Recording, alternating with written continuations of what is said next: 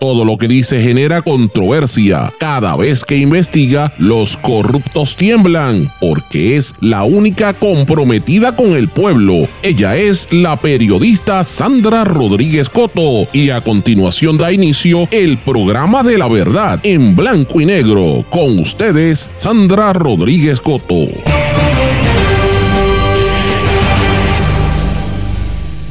Hay crisis en salud y el gobierno vota dinero en cabilderos, pero la gente habla de la doble moral de la senadora Joan Rodríguez Bebe. Bienvenidos a su programa en blanco y negro con Sandra para hoy martes 28 de marzo de 2023. Les saluda Sandra Rodríguez Coto. La doble moral de Joan Rodríguez Bebe está en discusión pública. Mientras hay crisis en salud y el gobierno gasta en cabilderos, todo el mundo habla de las relaciones personales de la senadora. No todos los médicos están de acuerdo. Hay quienes abogan porque se tome el examen de Estados Unidos y no la reválida Hoy lo converso con uno de los médicos jóvenes, el doctor Daniel Díaz Ruiz, quien tiene un punto de vista distinto en esta cobertura que hemos estado dando sobre el tema de salud. Y mientras la salud está en crisis, la Cámara de Comercio finalmente anuncia que va a discutir los recortes del Medicare Advantage, el tema que venimos eh, anunciando y adelantando en este programa hace dos semanas. Gobierno no se rinde después de perder en regla 6 en su intento por acusar manifestantes en Aguadilla, vienen en alzada. Esta agresividad del Estado contra los manifestantes contrasta con la lentitud, pasividad y miren, con pasarle la mano a las agresiones de guardias de seguridad, incluyendo al que disparó a matar a los manifestantes. Tribunal Supremo Federal no revisará caso que buscaba exigirle a la Junta de Control Fiscal adoptar normas para invalidar leyes. Instan a preservar el agua. Monitor de sequía registra que partes en Puerto Rico están anormalmente secas. Administración Pierluisi ha otorgado cerca de 15 millones de dólares en contratos a empresas cabilderas en, Nueva, en Washington y en Nueva York. De hecho, Pierluisi tiene hoy un mensaje al país. La Junta de Supervisión Fiscal también, señores, ha gastado millones de dólares en fondos de cabildeo. Caso Calamar, damos seguimiento a lo que pasa en la República Dominicana. El grupo extorsionaba, como parte del esquema, extorsionaban bancas y máquinas por 30 millones de pesos mensuales. Hablan de la estructura que hacían para hacerle cobros ilegales a bancas deportivas, a la lotería y a las máquinas tragamonedas en los colmados. Y miren, era el equivalente entre 280 mil y 547 mil dólares al mes que sacaban de eso. ¿Cómo compara esto con Puerto Rico? Lo hablamos hoy.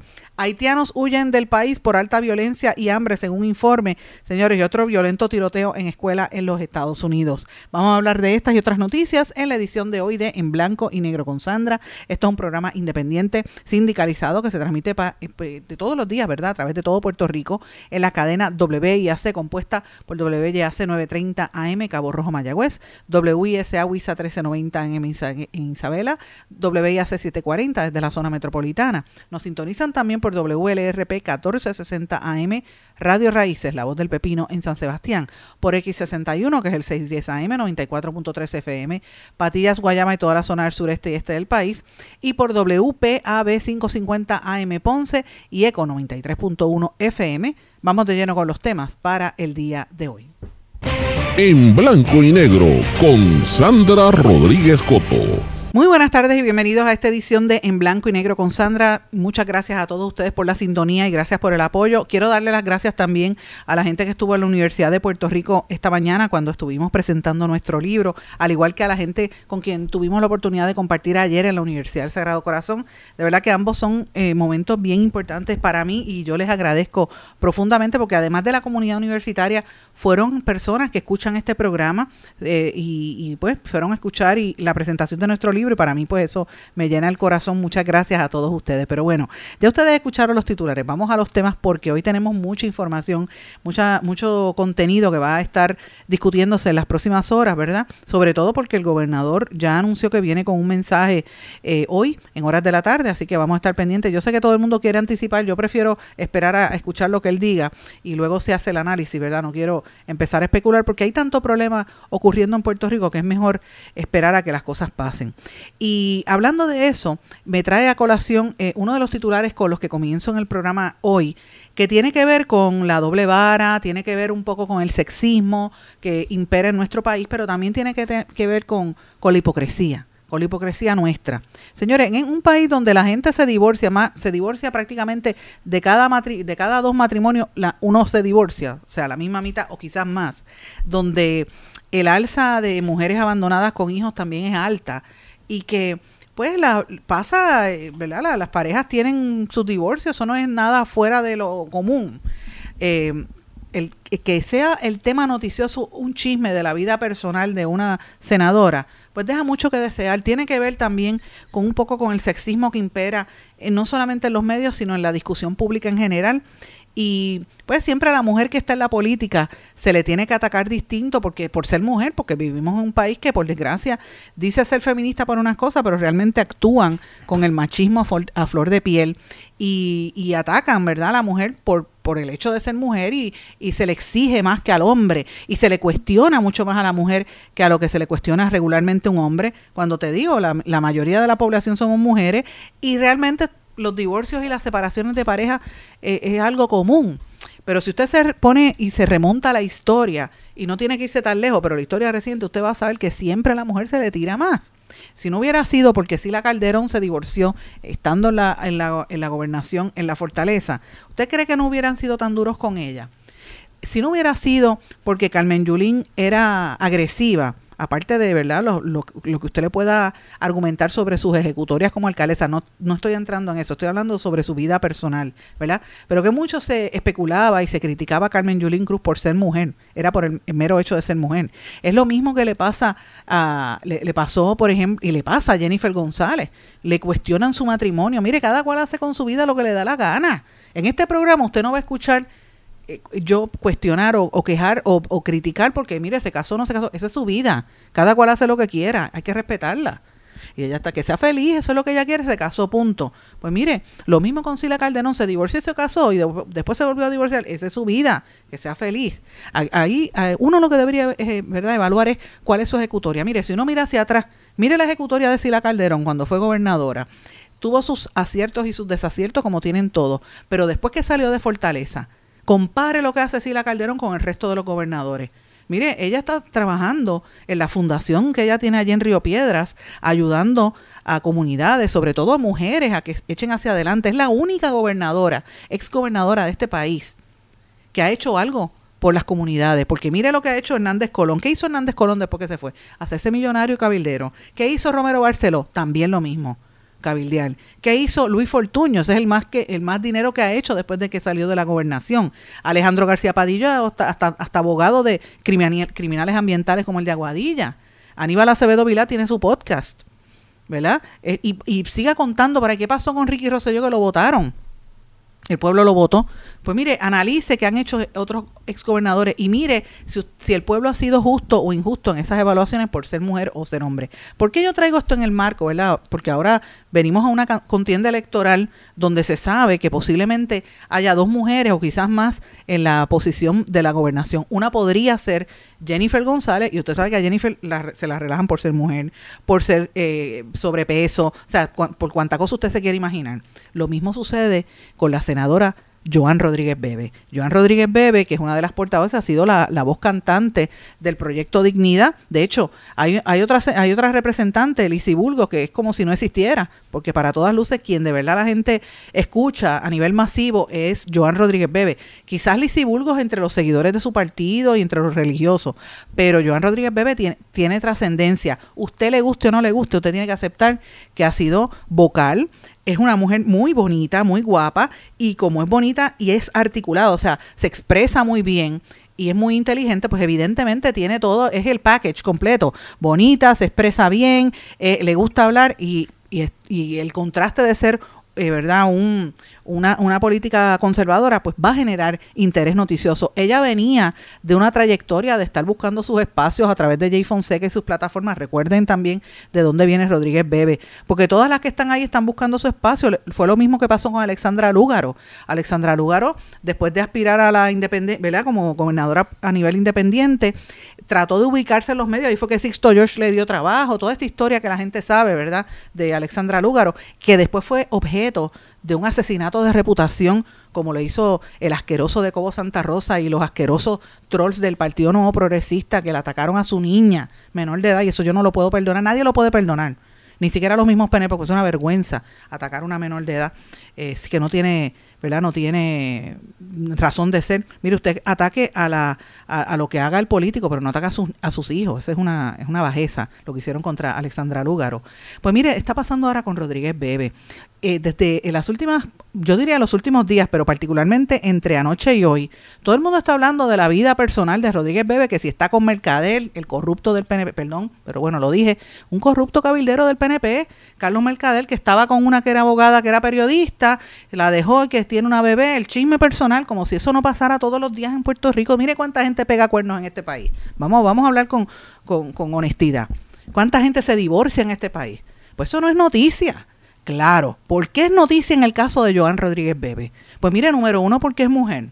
Número dos, porque una mujer guapa articulada, pero más que nada, porque ella representa un sector conservador que se ha llenado la boca todo el tiempo para atacar a las feministas, atacar la, el, el, las decisiones que una mujer puede tomar sobre su cuerpo, ir en contra de, de, las leyes del aborto, para ofender y humillar, como hizo públicamente Joan Rodríguez Bebe a feministas que iban a deponer allí, que tuvo que salir Ana Irma Rivera Lacén a sacar la cara por las mujeres y, en esos dime y direte, cuando Joan Rodríguez Bebe se monta en tribuna, no deja hablar a nadie, es la realidad.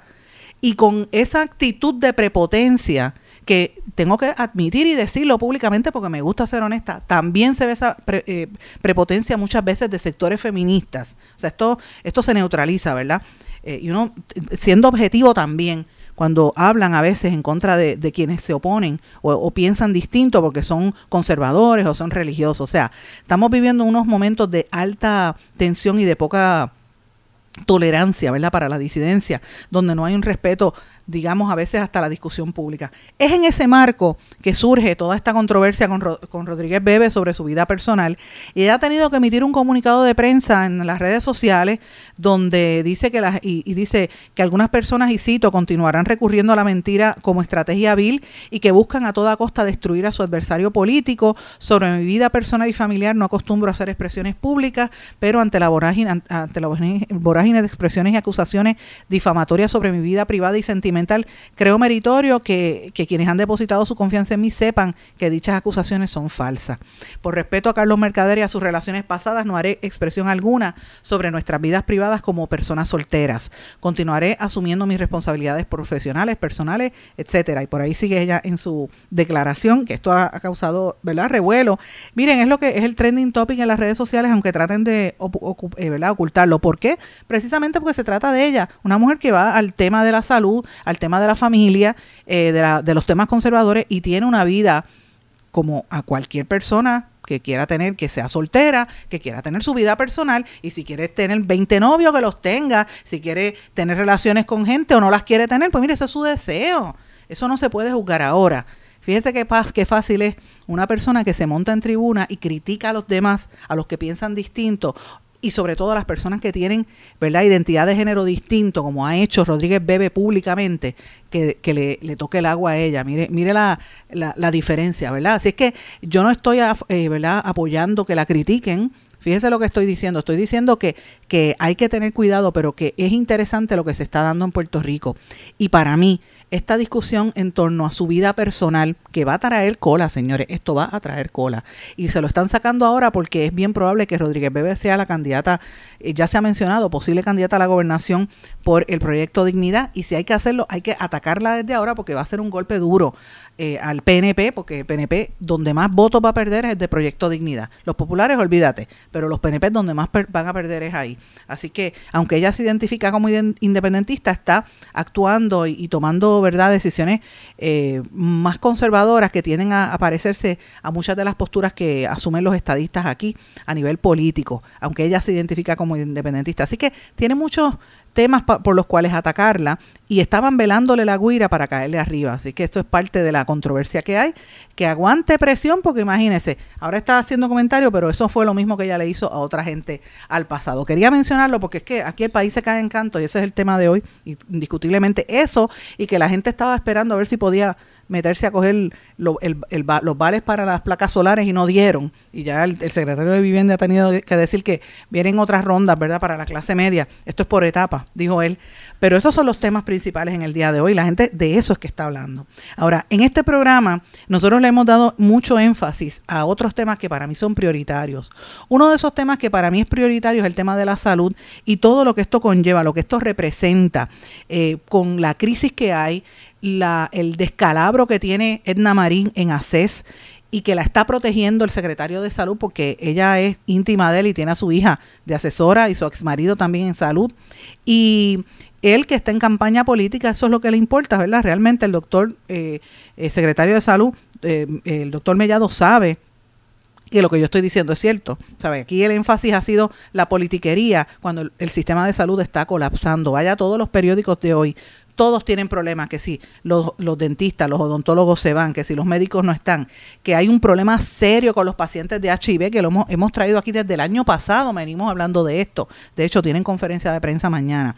Y uno de los aspectos que hemos estado hablando tiene que ver con el tema de las, eh, de las reválidas de los médicos y cuántos médicos se cuelgan en la revalida criolla. Ustedes recordarán que ayer incluso compartí el vídeo de la entrevista con algunos de los médicos que no pasaron la reválida, pero siempre hay otro punto de vista y a raíz de eso yo he recibido cantidad de llamadas y de mensajes de médicos. Y quiero compartir con ustedes una entrevista que hice anoche con un joven médico puertorriqueño, internista, que está, está fuera de Puerto Rico y que me dio una perspectiva distinta. Yo quiero que ustedes escuchen esto. Si oyen ruido, fue que esta entrevista la grabamos anoche. Escuchen esto. Bueno, tengo en línea telefónica al doctor Daniel Díaz Ruiz, que es un joven médico puertorriqueño, que es de los jóvenes que fue a estudiar fuera de aquí, se graduó de universidades fuera de territorio de los Estados Unidos y tiene un punto de vista distinto a lo que han planteado los estudiantes que no pasaron la reválida.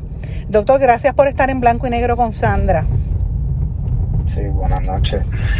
Eh, pues sí, el, punto principal que yo quería llevar con el email que le, le envié, y gracias por presentar ese punto, que muchos de mis colegas y yo pues estábamos pensando en este punto que no se había dado en ese programa. Y es que la mayoría de los egresados, entiéndase los que estudiamos medicina fuera de Puerto Rico, la gran mayoría y 100% de los egresados de la Escuela de Medicina de Puerto Rico tomamos los exámenes americanos, que son los United States Medical Licensing Examination, los USMLE.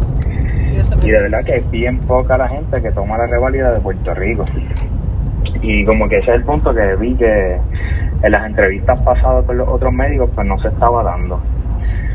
Y entonces, ¿verdad? No, no me hace sentido como un, grupo de personas pues deciden tomar este examen como una alternativa, que entiendo, ¿verdad? Que no, no tengo la, evidencia de que no está la rivalidad de Puerto Rico regulada y que, ¿verdad? Puede ser algo que, que no está regulado y que sí tiene su, ¿verdad? Ellos tienen sus inquietudes.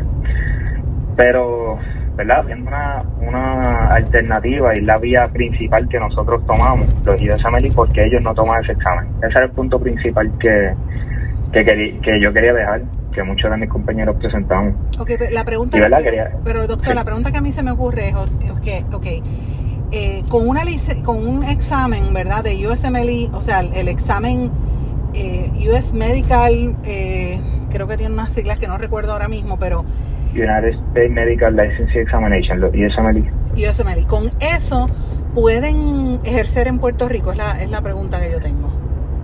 Pues sí, nuevamente sí. Y es la ruta que la 100% de los estudiantes de medicina de Puerto Rico utilizan y la que la gran mayoría de los estudiantes egresados de, la, de fuera de Puerto Rico utilizamos. ¿Por qué no confían en el de aquí o, o porque es, es más fácil tener licencia no es necesario no no es necesario utilizar la revalida de Puerto Rico. La vía principal es los exámenes americanos. Y los con los exámenes americanos uno puede hacer este, residencia que es la especialidad y subespecialidad. Con la revalida de Puerto Rico no se puede hacer especialidad. ¿y por qué? Porque no, no es acreditado, no es reconocido más que como en tres estados y no, no permiten en esos tres estados que entiendo que es Florida, Texas y no sé cuál otro, no, no permiten que uno haga que ellos hagan especialidad con ese examen porque no es reconocido. ¿verdad? Me imagino que también puede ser por las inquietudes que ellos llevan de que no es un examen estandarizado, regulado, tiene su, su, sus cosas, ¿verdad? Que no, que no están muy claras. Pero los United States Medical Licensing Examination sí están estandarizados por todo Estados Unidos y especialmente por lo, el medical el Federation of State Medical Board que el FM, el FSMB y el NBME esas dos asociaciones auspician los USMLE y entiéndase que con esas dos asociaciones y, las tres partes del examen pues uno puede ejercer en cualquier parte de Puerto Rico y en cualquier parte de los Estados Unidos ¿y en qué año usted se graduó? yo me gradué en el 2017 de la Escuela de Medicina de la República Dominicana, UNIBE. Y entonces después hice un internado criollo en Puerto Rico, que es lo que le llamamos un año extra de, de medicina. Y después hice la residencia, que es la especialidad de Escuela de, de la especialidad de Medicina Interna en el Hospital de Mayagüez Medical Center. Y ahora estoy haciendo la subespecialidad en, en endocrinología. Eh, porque es importante, le pregunto, porque muchos médicos, y, y uno lo ve como paciente también, ve la falta de médicos en Puerto Rico, o sea, no hay especialistas. Tú vas a buscar una cita con un médico y te tardas cuatro meses. Este, a veces, si tienes suerte, hay médicos que, que sencillamente no se consiguen. Este, eh, yo no sé la, la, razón por la cual yo planteo esto, porque eh, ante la escasez de médicos, valdría la, sería recomendable que sigan tomando esa esa reválida o usted cree que deberían entonces ir a coger la que es en inglés, el USMLE? Pues entiendo que sería mejor la del USMLE y te explico por qué, ¿verdad? O sea, el problema de que los médicos no, no se quedan en Puerto Rico no es cuestión de, de coger el examen de Puerto Rico o no. El problema de que los médicos no se quedan en Puerto Rico es porque las aseguradoras, ¿verdad? están acaparando el sistema, no están pagando lo suficiente a nosotros los médicos, este, las condiciones, ¿verdad? Uno envía una, un medicamento para y tienes que pasar por 20 mil cosas para que lo aprueben al paciente, siendo ese medicamento el mejor, ¿verdad? Pues son y son muchas cosas, ¿verdad? Un multifactorial por la cual los médicos no se quedan en Puerto Rico, pero no necesariamente por este examen. Este, para contestar su pregunta, si este examen ayudaría con la falta de médicos en Puerto Rico, pues de verdad, no sé, número uno, porque es una minoría los que están cogiendo esa reválida. Y número dos, de verdad, de yo le dije por mi opinión y la opinión de nuestros de mis compañeros, colegas, ¿verdad? Que hemos hecho especialidad en Puerto Rico y, y trabajamos en el sistema de Puerto Rico. De verdad se nota la diferencia en calidad entre un médico que corrió los exámenes americanos y un médico de la revalida de Puerto Rico. No todos, quiero aclarar que es algo verdad que, no se diga muy bien, no todos los que pasan la revalida de Puerto Rico no tienen la capacidad. Pero sí hemos notado que la gran mayoría y, y muchos de los casos y aberraciones que vemos en las salas de emergencia y en los hospitales, cuando trazamos el origen, pues usualmente es un médico, ¿verdad?, que, que no ha pasado, que pasó la revalida de Puerto Rico y no los exámenes estandarizados. Pero, ok, pregunta, eso cuando dice revalida de Puerto Rico es que, que no estudió aquí, estudió fuera de Puerto Rico. ¿Y en dónde específicamente? ¿En México o en República Dominicana o cómo es? No importa eh, dónde en el extranjero se estudió. No importa. De verdad, si se pasa los exámenes estandarizados americanos, los USMLE, se puede trabajar en cualquier lado. ¿Es mejor la medicina en Estados, Unidos Pregunta, ¿es mejor la, medicina que se practica en Estados Unidos que la que se practica aquí?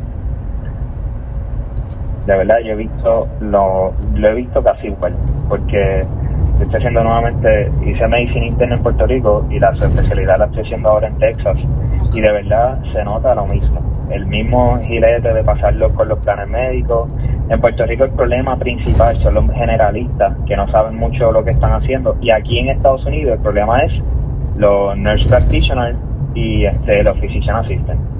Eso para contestar su pregunta, no, es casi igual el sistema. Okay.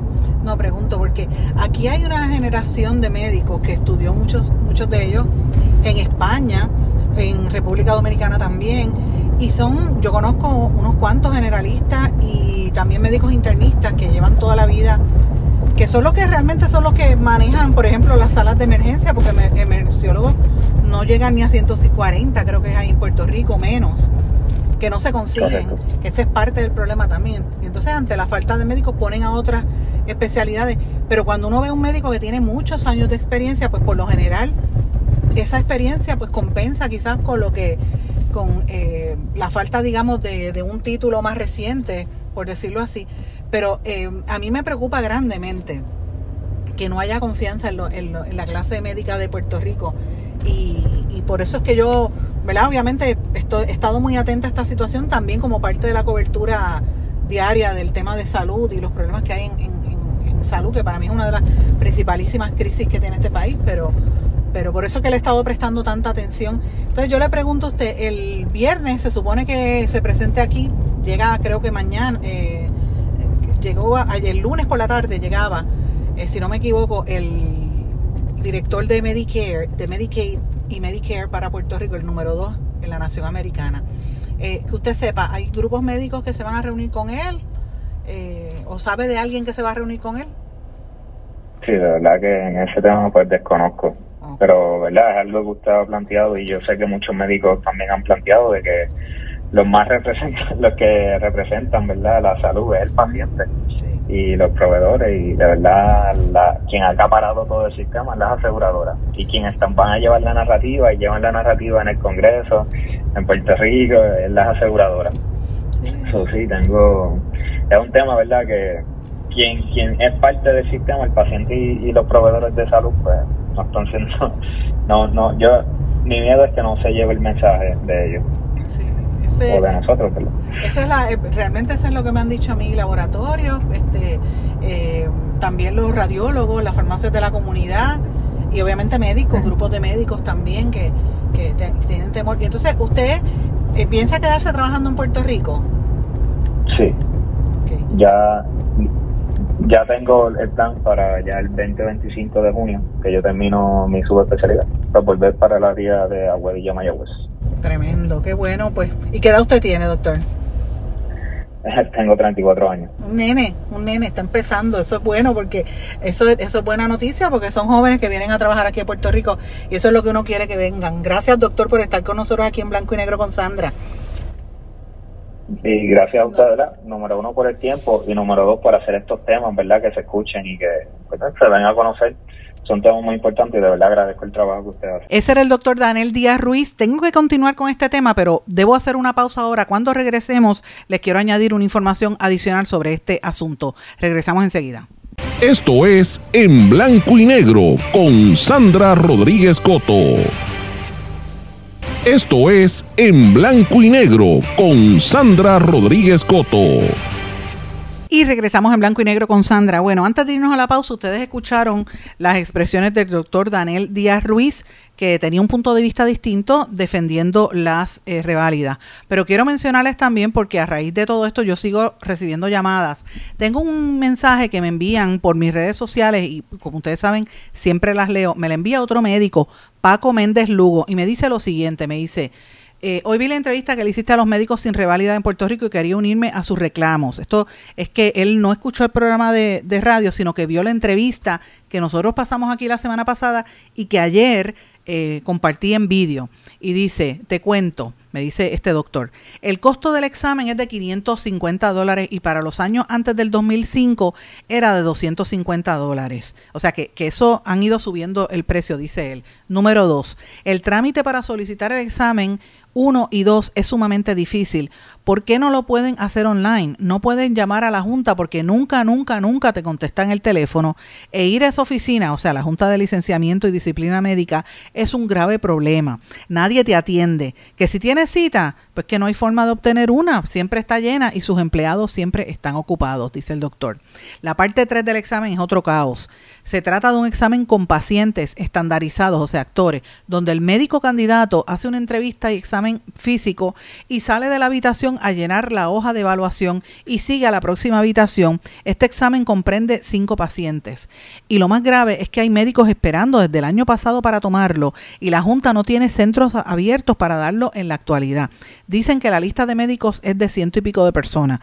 No lo digo yo, lo dicen en la Junta, dice este médico. Número cuatro, el examen 1 y el examen 2 deben ser un negocio ¿Por qué los dan, por los dan dos veces al año? A 550 por candidato. Van 200 y 300 candidatos por examen. Saca la cuenta. Imagínense. Vamos a sacar la cuenta. Imagina, si, si es a razón de 550 dólares por candidato y hay 300 candidatos, mire, se meten 165 mil dólares cada vez que entra eh, una clase a, coger el examen. Por eso esto es un gimmick, e, esa es parte del, de la argumentación. Número 5, dice este doctor, mi examen de la parte 1 y el de una amiga de la parte 2, al ella y yo discutir el examen y tratar de recordar las preguntas, eran iguales o similares, porque el examen 1 es de ciencias básicas y el examen 2 de ciencias clínicas. ¿Cómo puede ser esto posible? Pregunta él. Número 6, estos exámenes están llenos de irregularidades. Otro ejemplo, nadie sabe o la Junta ni la UCC dicen el valor del examen total. Ellos envían una hoja llamada o hoja de desempeño en inglés, donde la cantidad de preguntas que ellos dan por cada tema del examen no concuerda con las 200 preguntas que trae el examen. Puedo mencionar un montón de cosas más, agradezco tu aportación a que se haga justicia y siempre buscando por la verdad. Este es el doctor Paco Méndez Lugo. Gracias por escribirme, me escribió a través de una de las redes sociales. Como siempre le digo, todos ustedes me escriben Facebook, Twitter, Instagram, LinkedIn, me pueden mandar hasta por TikTok mensaje que yo lo recibo o me pueden escribir al correo electrónico en blanco y negro con Sandra arroba gmail.com. Yo leo lo que me escriben. Le digo, a veces no contesto el mismo día porque tengo muchas cosas, pero siempre le contesto. A veces me tarda un poquito, pero siempre estoy atenta y quise añadir este comentario para que tenga el otro punto de vista. Hay mucha preocupación con esta situación de las reválidas y lo mantengo porque hoy hay vista pública en la, en la legislatura eh, y este tema pica y se extiende. Esto es en el contexto de lo que está pasando aquí con eh, ¿verdad? la visita que viene este señor de Medicare y Medicaid, que finalmente la Cámara de Comercio, yo no sé qué le pasa a Cameron McKenzie, él estaba con catarro, pero no sé si es, eh, que, ¿por qué se han tardado en hacer el anuncio, verdad? Eh, no sé quién tienen allí en, comunicaciones, pero yo me refiero al presidente de la Cámara de Comercio. Si nosotros le dijimos hace dos semanas y dimos hasta el itinerario de lo que va a pasar, pues mire, están anunciándolo ahora. Y el tema es que dice eh, ¿verdad? La búsqueda de un sistema de salud de alta confiabilidad para Puerto Rico es una aspiración que debe ser prioritaria para el gobierno y el sector privado. Con este evento pretendemos dar pie a una discusión profunda y un intercambio de ideas puntuales sobre cuál debe ser la ruta a seguir para alcanzar esa meta, dijo Cameron Mackenzie. El tema de salud requiere ser atendido con un gran sentido de urgencia, agregó. Y esto es cierto, Cameron, es real. Eh, y Cameron, ustedes saben que es, que es este eh, amigo de este programa, pero lo que no es real no es ventaja. En ese programa que tiene la Cámara de Comercio, las partes más importantes que están sufriendo los estragos de la crisis de salud no están representadas. Allí no hay pacientes y allí tampoco hay médicos. Todos son aseguradoras y las empresas que le, prestan el servicio a las aseguradoras. Así que eh, tenemos que tenerlo bien claro. El programa de lo que va a haber el día 30, este viernes, incluye la transformación del programa de Medicaid, la actualización de Information eh, Systems, eh, cómo alcanzar un sistema de alta fiabilidad para atender la salud mental, bendito, cuando la directora, bendito Cameron, y a la gente de la Cámara de Comercio, es que tengo que decirlo, porque es que todo da pena, miren, están hablando de la, de la salud mental cuando usted tiene allá la directora de ACES que escondió un examen, escondió los resultados de un estudio por 10 meses para que no se supiera el desastre que había hecho y que tiene APS y tiene APS de invitado allí. Ahí eso es que cuestionárselo a la gente de APS. Ese informe es demoledor y lo tenían engavetado hasta que nosotros lo publicamos en este, en este programa y lo publicamos en nuestras redes sociales y en nuestro blog. Si no fuera porque yo lo hubiera publicado, eso lo tenían escondido y trataron de minimizarlo. De hecho, esta señora de ACES está escondida y no quiere darnos cara porque sabe que le vamos a hacer las preguntas. Aquí no hacemos relaciones públicas. Bien, ya le vamos a hacer las preguntas, está escondida. Mire, yo criticaba a, Galva, que bastante macharrán y, mal hablado es, porque él llama y, dice malas palabras, pero esta señora está rayando casi en, en, en, como un silencio que uno dice, bueno, pero ¿por qué se esconde Edna Marín? ¿Será que tiene algo? Porque la que se esconde es que tiene, tiene que ocultar algo. ¿Qué es lo que está ocultando Edna Marín? Pues mire, todas estas cosas, como ese estudio de salud mental que lo tuvo oculto por casi 10 meses. Así que de eso es que van a estar hablando supuestamente el viernes. Vamos a ver qué pasa en este foro de la Cámara de Comercio. Eh, y obviamente eh, están hablando de un reclamo de acción en el, sistema de salud. Ya mencioné lo del HIV, va a haber una conferencia de prensa mañana sobre este tema. Primera hora hoy saca en titular el, grave éxodo que hay por el tema de los odontólogos que se está yendo de Puerto Rico. Eso lo dijo la expresidenta del Colegio de Cirujanos eh, Dentistas. La reducción de verdad de centros y el cierre de programas especializados y la baja compensación también es un tema que trae en el tema de salud hoy eh, esto esto en este caso lo trae el periódico El Vocero y estos pues son temas que, que, están vigentes y que son prioritarios para nosotros, para nuestro país y tiene que discutirse. Hoy el gobernador va a dar un discurso, un mensaje público en horas de la tarde, pero hoy trasciende también, en, en por lo menos en el periódico El Nuevo Día, esta mañana lo leí, el, la botadera de chavo. O sea, miren, aquí cayéndose en canto la salud, usted va a pedir un medicamento y no se lo quieren recetar. Los médicos se frustran porque las aseguradoras no le dejan. Entonces no tienes a quién reclamarle en el gobierno porque el gobierno no le presta atención a eso. El dinero que es para el pueblo lo están gastando en, en cabildero. se ha gastado cerca de 15 millones de dólares en contratos a empresas cabilderas, que yo él lo está haciendo porque eso fue lo mismo que hizo Fortuño. Después que hace esos contratos, cuando sale del gobierno, le empieza a trabajar para esas firmas de cabildero o firmas relacionadas o clientes de esa firma. Porque es que eso es, es, como un, es un racket, se quedan en, en, la, en, el negocio del gobierno chupando de la teta corporativa, de la teta gubernamental y mientras tanto la gente que se fastidie. Cuando yo miro estas cifras de 15 millones de dólares, a mí me, me, yo sé que yo cada vez que digo esto la gente se enfogona y yo le caigo mal a la gente. Mire, a mí me tiene que ir sin cuidado si le caigo bien o le caigo mal. Pero usted sabe que lo que estoy diciendo es la verdad. ¿Cómo es posible que en este país se gasten 15 millones de pesos en cabildero cuando aquí hay gente que todavía tiene toldos azules desde el huracán María? O ¿qué es eso?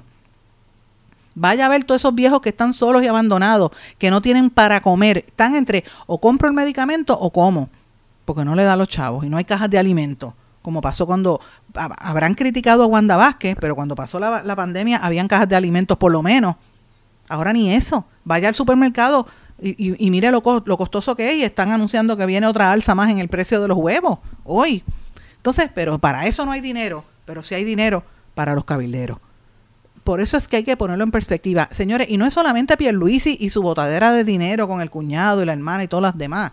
Miren lo que está haciendo la Junta de Control Fiscal otra botadera de dinero también en contratos de cabildero. Esto, esto llora ante los ojos de Dios.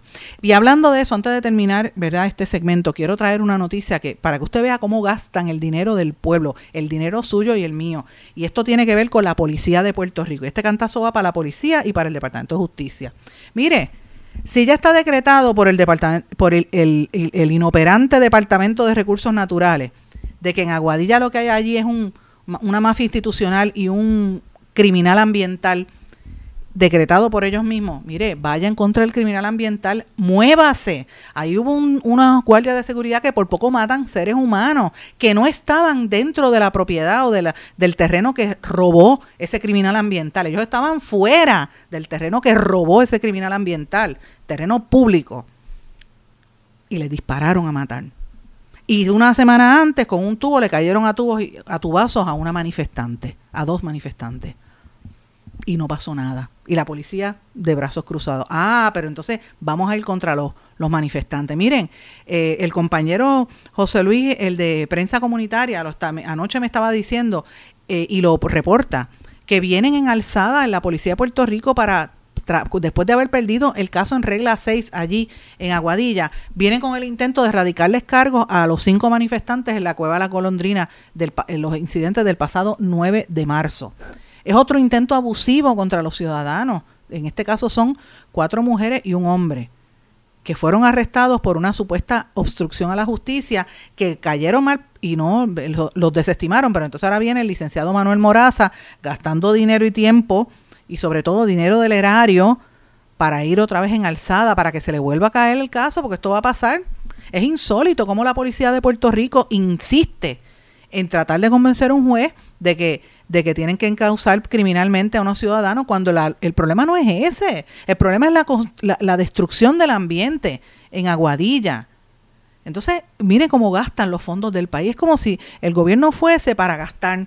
Entonces, yo, yo creo aquí que tiene que, mire, el secretario de Justicia y los jefes de la policía, como aquí no existe un monitor federal, lo tengo que decir aquí, es la realidad. Ese monitor federal que ha hecho que ha permitido todos estos escándalos y se queda callado. Mire, eh, pues mire, aquí debería estar actuando el, jefe del de, el departamento Sombrilla y el del negociado de la policía. Eviten estos gastos cojan ese dinero para darle mejor tiempo y, para pagarle horas extra a los policías que los tienen pillados. Denle ese dinero que gastan en llevar casos que usted sabe que se va a caer. Y lo mismo Departamento de Justicia, úselo para pagarle en equipo a los, a los policías que están de, brazos cruzados. Yo hablo todos los días con gente de San Juan. Estoy viendo los informes de los chats de los vecinos de toda el área de San Juan y todo lo que hablan es de la falta de, la falta de policía. Eso es en la zona, en, el área de San Juan. Váyase a otros lugares. Miren el tiroteo anoche en Cupey. ¿verdad? En una urbanización cerrada. Váyase por el resto de la isla para que usted vea cómo están los tiroteos. Inviertan el dinero donde tiene que estar, que es en la seguridad, pero no en llevar unos casos que usted sabe que se le van a caer, para que usted vea cómo está nuestro país cayéndose en canto. Esto es una, esto es una barbaridad. y, y todo esto tiene un nombre y apellido, se llama corrupción gubernamental. La corrupción nos tiene arropados. Aquí el principal enemigo de nuestro país, señores, no es la criminalidad, es la corrupción. Hay que tumbarle la cabeza a los corruptos, es la única manera, porque si no nos vamos a seguir hundiendo todos. Termino este segmento con la noticia de que el Comité Olímpico de Puerto Rico anunció que la Federación Puertorriqueña de Fútbol fue desafiliada. Esto fue una votación unánime eh, anoche, ¿verdad? ayer en la tarde y esta, esta controversia sigue. Así que eh, vamos a estar pendientes a lo que sucede en esa decisión con la Federación Puertorriqueña de Fútbol, que llevan años encontrados con el Comité Olímpico y el Comité Olímpico nunca los ayudó, sobre todo a las muchachas del fútbol cuando iban a representar a Puerto Rico fuera de, fuera de aquí. Pero eso es otra larga historia. Voy, y esto lo digo con conocimiento de hecho, porque en este programa incluso lo reportamos cuando estaba Karina Socarras, mi, mi sobrina putativa, en esos en, representando a nuestro país. Es así. Voy a una pausa. Regresamos enseguida. Esto es En Blanco y Negro con Sandra Rodríguez Coto. En mi pueblo se chinchorrea bien duro. Aquí me cubre mi plan médico y en tu pueblo también. En mi pueblo es donde tenemos las mejores vistas. Aquí cubre mi plan médico y en el tuyo también. En mi pueblo se goza de verdad. Aquí me cubre mi plan y en tu pueblo también. Plan de salud Menonita en todo Puerto Rico. El plan médico que te cubre con una extensa red de médicos, especialistas y laboratorios. Además, te cubre en el hospital de tu preferencia en cualquier lugar de Puerto Rico. Plan de salud Menonita. Pero tú sabes cómo es esto que te la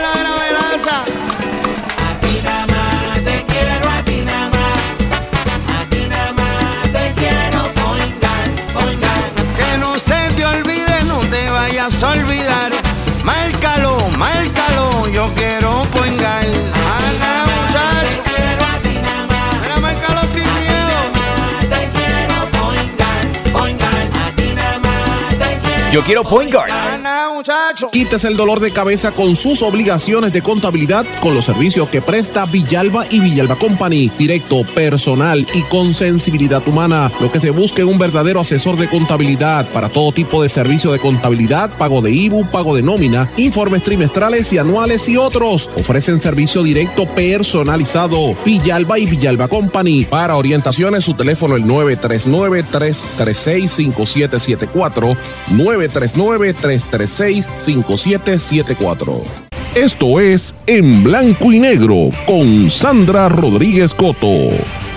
Regresamos en Blanco y Negro con Sandra. Bueno, Rahil Navilavala, Navivala o Naviwala, así se pronuncia Llegó a Puerto Rico como beneficiario de la Ley 22 en abril del 2019 y el mismo mes en que las autoridades federales del US Health and Human Services le imputan haber terminado un esquema de fraude por el que se fueron 101 millones de dólares de fondos de Medicare. Junto a otros cuatro co-conspiradores, dos de ellos acusados se presume que cooperan con las autoridades. Se alega que todos idearon un esquema con equipo médico duradero a través del cual le dieron sobre 500 mil al residente en Puerto Rico. Se alega que este empresario Ley 22, que se toma fotos con el gobernador Pierre Luisi y con Manuel Sidre, Navihuala, interceptó órdenes de médicos para adquirir apoyos o aparatos ortopédicos como abrazaderas para rodillas y tobillos a través de los centros de telemarketing y telemedicina que operaba. Le ofreció la compra de estos a fabricantes con sedes en Nueva York, New Jersey y California a cambio de sobornos o comisiones ilegales. Señores, este tema que quien lo levanta es la compañera Carmen Genida Acevedo y me gusta dar crédito porque siempre lo hacemos, eh, es una noticia que debió haber sido primera plana en todos los periódicos hoy, porque demuestra otra vez cómo estos empresarios de la ley 22 llegan aquí a este paraíso fiscal que creó Aníbal, eh, Alejandro García Padilla y Luis Fortuño, y de ahí para abajo todos los demás, cómo han creado este paraíso fiscal que han convertido no a Hawái, a Puerto Rico en Hawái, no es eso, somos las Bahamas. Porque esto aquí es el lavado de dinero, es una, es una nébula con una gente que no pasa nada, que ponen bandera, eh, ¿verdad? De, de, de, de la bandera de, ¿cómo se llama? De los confederados, como pasó en, Río Piedra, que lo anunciamos el viernes, que después la quitaron y la quemaron. O sea, que, que se ríen de los puertorriqueños, que van en rincón al restaurante y no permiten a los puertorriqueños entrar, que viven aparte como si los puertorriqueños fuéramos aborígenes y, y, y viven en un apartheid. Eh, y ellos son, ¿verdad?, los, los todopoderosos con el poder del gobierno. Y miren la, las joyitas que tenemos aquí. Hace hay unos cuantos, hay que estar pendiente a lo que está pasando eh, con las transacciones incluso de los dealers que dijimos hace dos días aquí, hace varios días, las compras que han hecho dos o tres de esto, incluyendo el que está con Paulson, Fajat, que estoy estoy siguiéndole la pista y lo digo abiertamente. Si usted tiene información de Fajad, escríbame porque estoy buscando información sobre este individuo.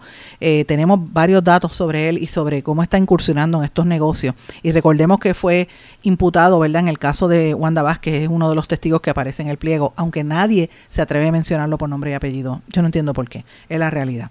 Pero bueno, señor, esta es una de las noticias, ¿verdad? Importantes del día de hoy. Tengo varios temas.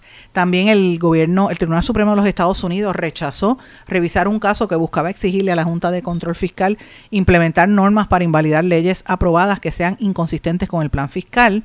Eh, fue en el 2022 cuando Perluisi acudió al foro a exigirle que estableciera normas sobre los criterios antes de detener cualquier legislación debidamente aprobada por el Poder Legislativo y el Ejecutivo.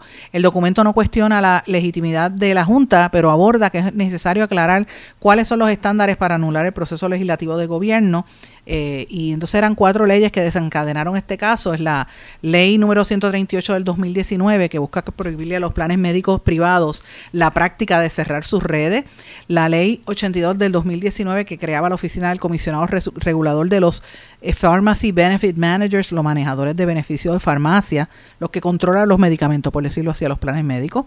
La ley número 176 de 2019 que aumentó las licencias de enfermedad y de vacaciones para los empleados públicos y la ley 47 del 2020 que amplió la elegibilidad para el crédito contributivo de profesionales de la salud y el caso pues planteaba cuestiones de derecho administrativo y con las implicaciones vitales para la recuperación fiscal de Puerto Rico. La, eh, obviamente, el ente fiscal, la Junta de Control, alegó que el Tribunal de Apelaciones resolvió adecuadamente, así que esto pues bajó al Supremo, ya ustedes saben cuál fue la, determinación, rechazar esa revisión. O sea, volvemos a lo mismo. Es una pérdida de tiempo porque es, otra bofetón en la cara para que los estadistas se den cuenta de que la Junta y que Puerto Rico es una colonia y todo está subeditado a lo que digan los americanos. O sea, que quien manda es el tribunal. Y Laura Taylor Swain, el Tribunal Supremo y el Congreso, no manda más nadie. Fíjate, ¿para qué tenemos un gobernador si los que mandan son los de afuera? Es la realidad. Señores, instan a preservar el agua. Voy a cambiar el tema el reconocido exdirector de la Agencia de Protección Ambiental, Carl Soderberg, saludos a don Carl, donde quiera que esté, está emitiendo un mensaje diciendo que la gente debe preservar el agua, que el monitor de sequía registra partes de Puerto Rico que están anormalmente secas para esta época del año.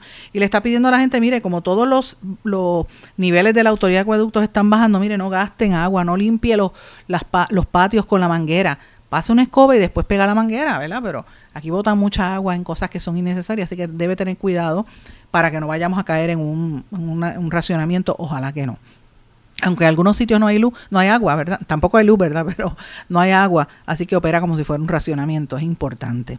Señores, el Senado aprobó un sustitutivo para prohibir el uso de bolsas plásticas desechables.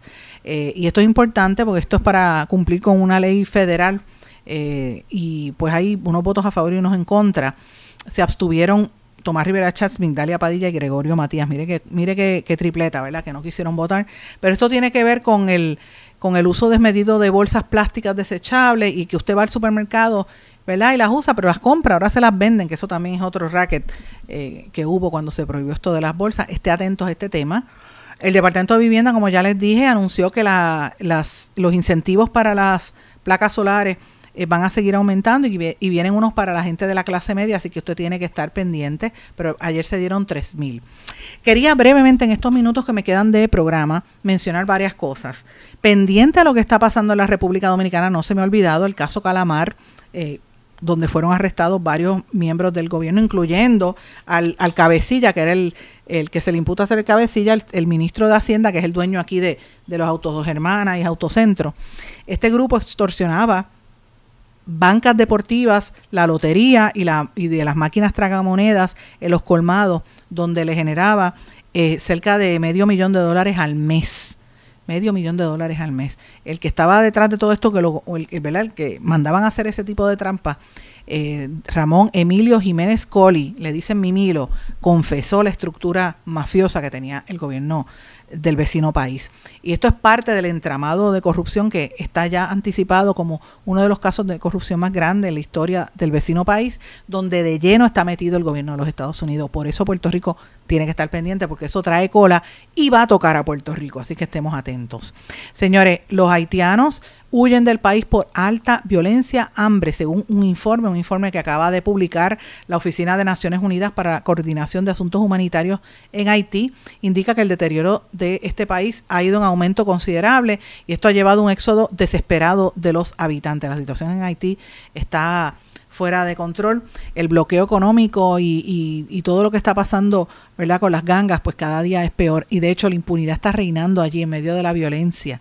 Eh, continúa siendo la violencia la gran protagonista de Haití y esto obligó que en el año 2022 el desplazamiento de miles de personas por la impunidad crónica, los secuestros, las violaciones de mujeres y de niños, muy fuerte. La Organización de las Naciones Unidas, el Alto Comisionado de Derechos Humanos, documentó 934 homicidios, 684 lesiones, 680 secuestros nada más en Puerto Príncipe. Imagínense cómo está esta situación. Y es evidente que aquí, el, como no tiene recursos naturales, el mundo lo ha dejado a pérdida, que se fastidien ellos allí. Pero eso tiene unas repercusiones en toda esta zona. Y esto lo ato a la criminalidad y cómo se aborda el tema en otros temas, en, en, otros países. Recuerden que hemos estado pendientes a todo este régimen de excepción que declararon en El Salvador Bukele, el famoso Bukele. Pues señores, ahora ha resultado que ante la violencia de las pandillas, el lunes, eh, o sea, ayer, se cumplió un año de este plan de excepción. Tienen ya 66.417 presos. 4.304 liberados y 5.800 supuestas víctimas de violaciones de derechos humanos. El, el, presidente Bukele pues ha celebrado esto, dice que, que ahora El Salvador es mucho más seguro que antes, pero obviamente, y él les recuerda a la gente que han habido jornadas sangrientas y cómo estos gangas matan personas, pero, pero la realidad es que también hay muchas irregularidades y hay mucho temor. Las organizaciones de, de derechos humanos están diciendo que él prácticamente este, esto lo que hace es torturar y matar a los mismos Mara Salvatrucha sin necesariamente ser culpables de esto. Eh, a veces son por confus los confunden con otros jóvenes y pues hay muchas injusticias en esto que está pasando. Y, eso que, que, acaban de abrir la, la, cárcel nueva, imagínense cuando eso empiece a operar full, pues va a ser muy fuerte. Y regreso, después de todo esto, vamos a hablar de los Estados Unidos. Señores, Estados Unidos otra vez, los dichosos asesinatos de estos eh, loners, ¿verdad? De estos eh, lobos solitarios como le llaman. Eh, Biden, el presidente de los Estados Unidos, ordenó que las banderas ondeen a media asta hasta el viernes como duelo por el tiroteo en la escuela cristiana de Nashville, porque ni siquiera las escuelas se, cristianas se salvan. Tiroteo en el que tres niños y tres adultos fueron asesinados a tiros en este colegio privado. Eh, y obviamente pues Biden hizo esta declaración, dice que deben hacer más por la violencia y con armas de fuego. Evidentemente prohibirla, pero como eso está en la Constitución, la gente prefiere tener sus armas. Y tres menores de edad y tres adultos fallecieron. Eh, y un, es una cosa cada día más impresionante. Yo quiero compartir con ustedes unas declaraciones que hizo una reportera que le tocó ir a cubrir eso en Nashville. Y a mí me pareció súper importante. La reportera que estaba transmitiendo se llama Joylin Bukovac y trabaja para WSMW en Nashville y narra al aire que le tocan cubrir ¿verdad? el evento cuando hubo ese tiroteo de niños y ella narra que ella fue víctima de un tiroteo. Escuchen parte de lo que ella dijo. Kids are, and also there's some um, some parents I've been talking to who have kids that go to school nearby, and they were under lockdown. I believe that lockdown has been lifted for the schools nearby, and some of them have taken their their children out of school. Others are keeping them in school, trying to make this the most normal day possible for them, and then figuring out how they're going to explain what happened here today. And this is something that hits very close to home for me. Many of you might not know this, but I'm actually a school shooting survivor. It happened a while ago. I was in middle school and actually was looking at some statistics and I saw about 380 school shootings have happened since Columbine. My middle school being one of them, this school being one of them. Some people have been reaching out to me saying enough's enough. When is all this gun violence going to change? And that's a really good question that we're going to keep on asking. And a lot of this is really bringing up a lot of tough memories for me that I'm going through. And my biggest advice is for all the families here, if you're a student witness, um, the unthinkable today. Ella, y ella sigue por ahí, usted la puede buscar en las redes sociales eh, y en los medios, Joylin Bukovic. Eh, y ella narra en uno de los vídeos, este, este es uno de los vídeos, ella narra lo que ella sintió, cómo ella se tuvo que esconder y, y los, los momentos de agonía que sentía. Decía, esos, esos pasos que oigo, será un policía, que sea un policía, que no sea el que está disparando. Imagínese eso en la mente de un niño eh, por estos shooters, ¿verdad? Y como ella menciona, desde los incidentes de Columbine han sucedido sobre 380 tiroteos en escuelas en la nación norteamericana. Eh, aquí en Puerto Rico este tipo de situación no sucede con tanto que critican a, a las escuelas y al, y al, sistema en Puerto Rico, porque siempre rápido los critican, mírenlo. Eh, compare con lo que sucede en, con la locura que hay en Estados Unidos, el acceso a, la, a las armas y cómo pues por lo general siempre van hacia, lo, hacia las personas más inocentes, ¿verdad? Que son los estudiantes el trauma que eso conlleva y esta muchacha reportando le ha tocado revivir momentos históricos y momentos muy duros en su vida. Así que ojalá que esto sirva de, de, ¿verdad? De, de, detente y que estas situaciones no sigan repitiéndose, porque siempre mueren los inocentes, los niños y los maestros. Es muy terrible. Mis amigos, con esto les he presentado un panorama bastante amplio de lo que pasa en Puerto Rico y en el resto del mundo. Vamos a estar mañana eh, en este programa y vamos a analizar lo que diga el gobernador en horas de la tarde, así que estén pendientes al mensaje del mismo. Con esto me despido, no sin antes desearles a todos que pasen muy buenas tardes y nos volvemos a encontrar mañana en otra edición más de En Blanco y Negro con Sandra. Muy, bueno, muy buenas tardes a todos ustedes. ¿Se quedó con ganas de más? Busque a Sandra Rodríguez Coto en las redes sociales y en sus plataformas de podcast, porque a la hora de decir la verdad, solo hay una persona en la que se puede confiar, Sandra Rodríguez Coto, en blanco y negro.